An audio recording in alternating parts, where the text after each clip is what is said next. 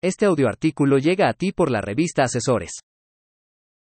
John Borboya Vallesca, director general de B&B Consulting. En tiempos recientes, hablemos de la última década, 2013 a 2023, y que tal vez nos podríamos remontar un poco más atrás. Las redes sociales se han vuelto un álbum de nuestras vidas, visible para propios y extraños, teniendo hoy términos como influencers o íconos a quienes seguir, o en su caso imitar y querer alcanzar a través de los likes o los followers. Nuestra vida deja de ser nuestra y se vuelve del dominio público, nuestra forma de pensar, comportarnos, vestir, los viajes que hacemos, lugares que visitamos, gente que conocemos, etc. Mientras más contenido publiquemos, más será el posible éxito de posicionamiento en la carrera de ser más conocido y más reconocido a través de las redes sociales. Pero ¿qué tiene que ver esto que estamos comentando, en un mundo nada desconocido como el digital, con el mundo tributario o fiscal?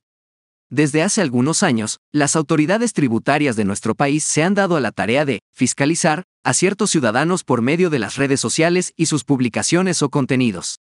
Hagamos el análisis que Juan X es una persona física con actividad de sueldos y salarios, registrado ante el Instituto Mexicano del Seguro Social con dos salarios mínimos, y que cumple puntualmente con sus obligaciones tributarias ante el fisco.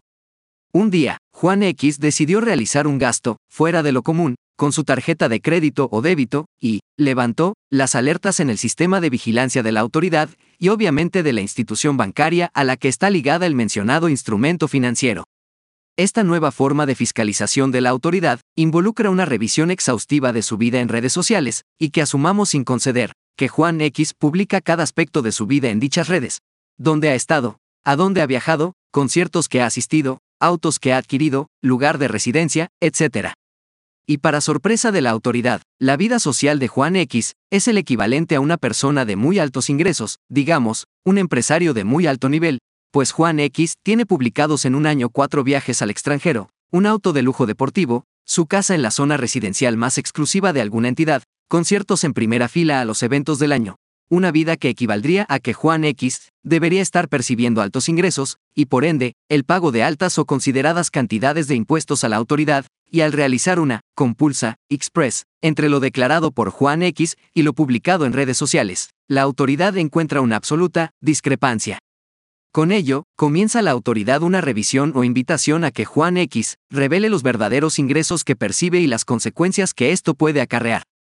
Es por esto que hoy, más que nunca, para todo el sector empresarial, y sobre todo los jóvenes emprendedores, tomen en cuenta que otro factor ya de vigilancia, seguimiento y fiscalización es ya una realidad en la que por presumir un momento de sus vidas, un bien adquirido y no ser transparentes con la autoridad, se están poniendo en el ojo del huracán, sin posibilidad de argumentar mayor cosa en su favor.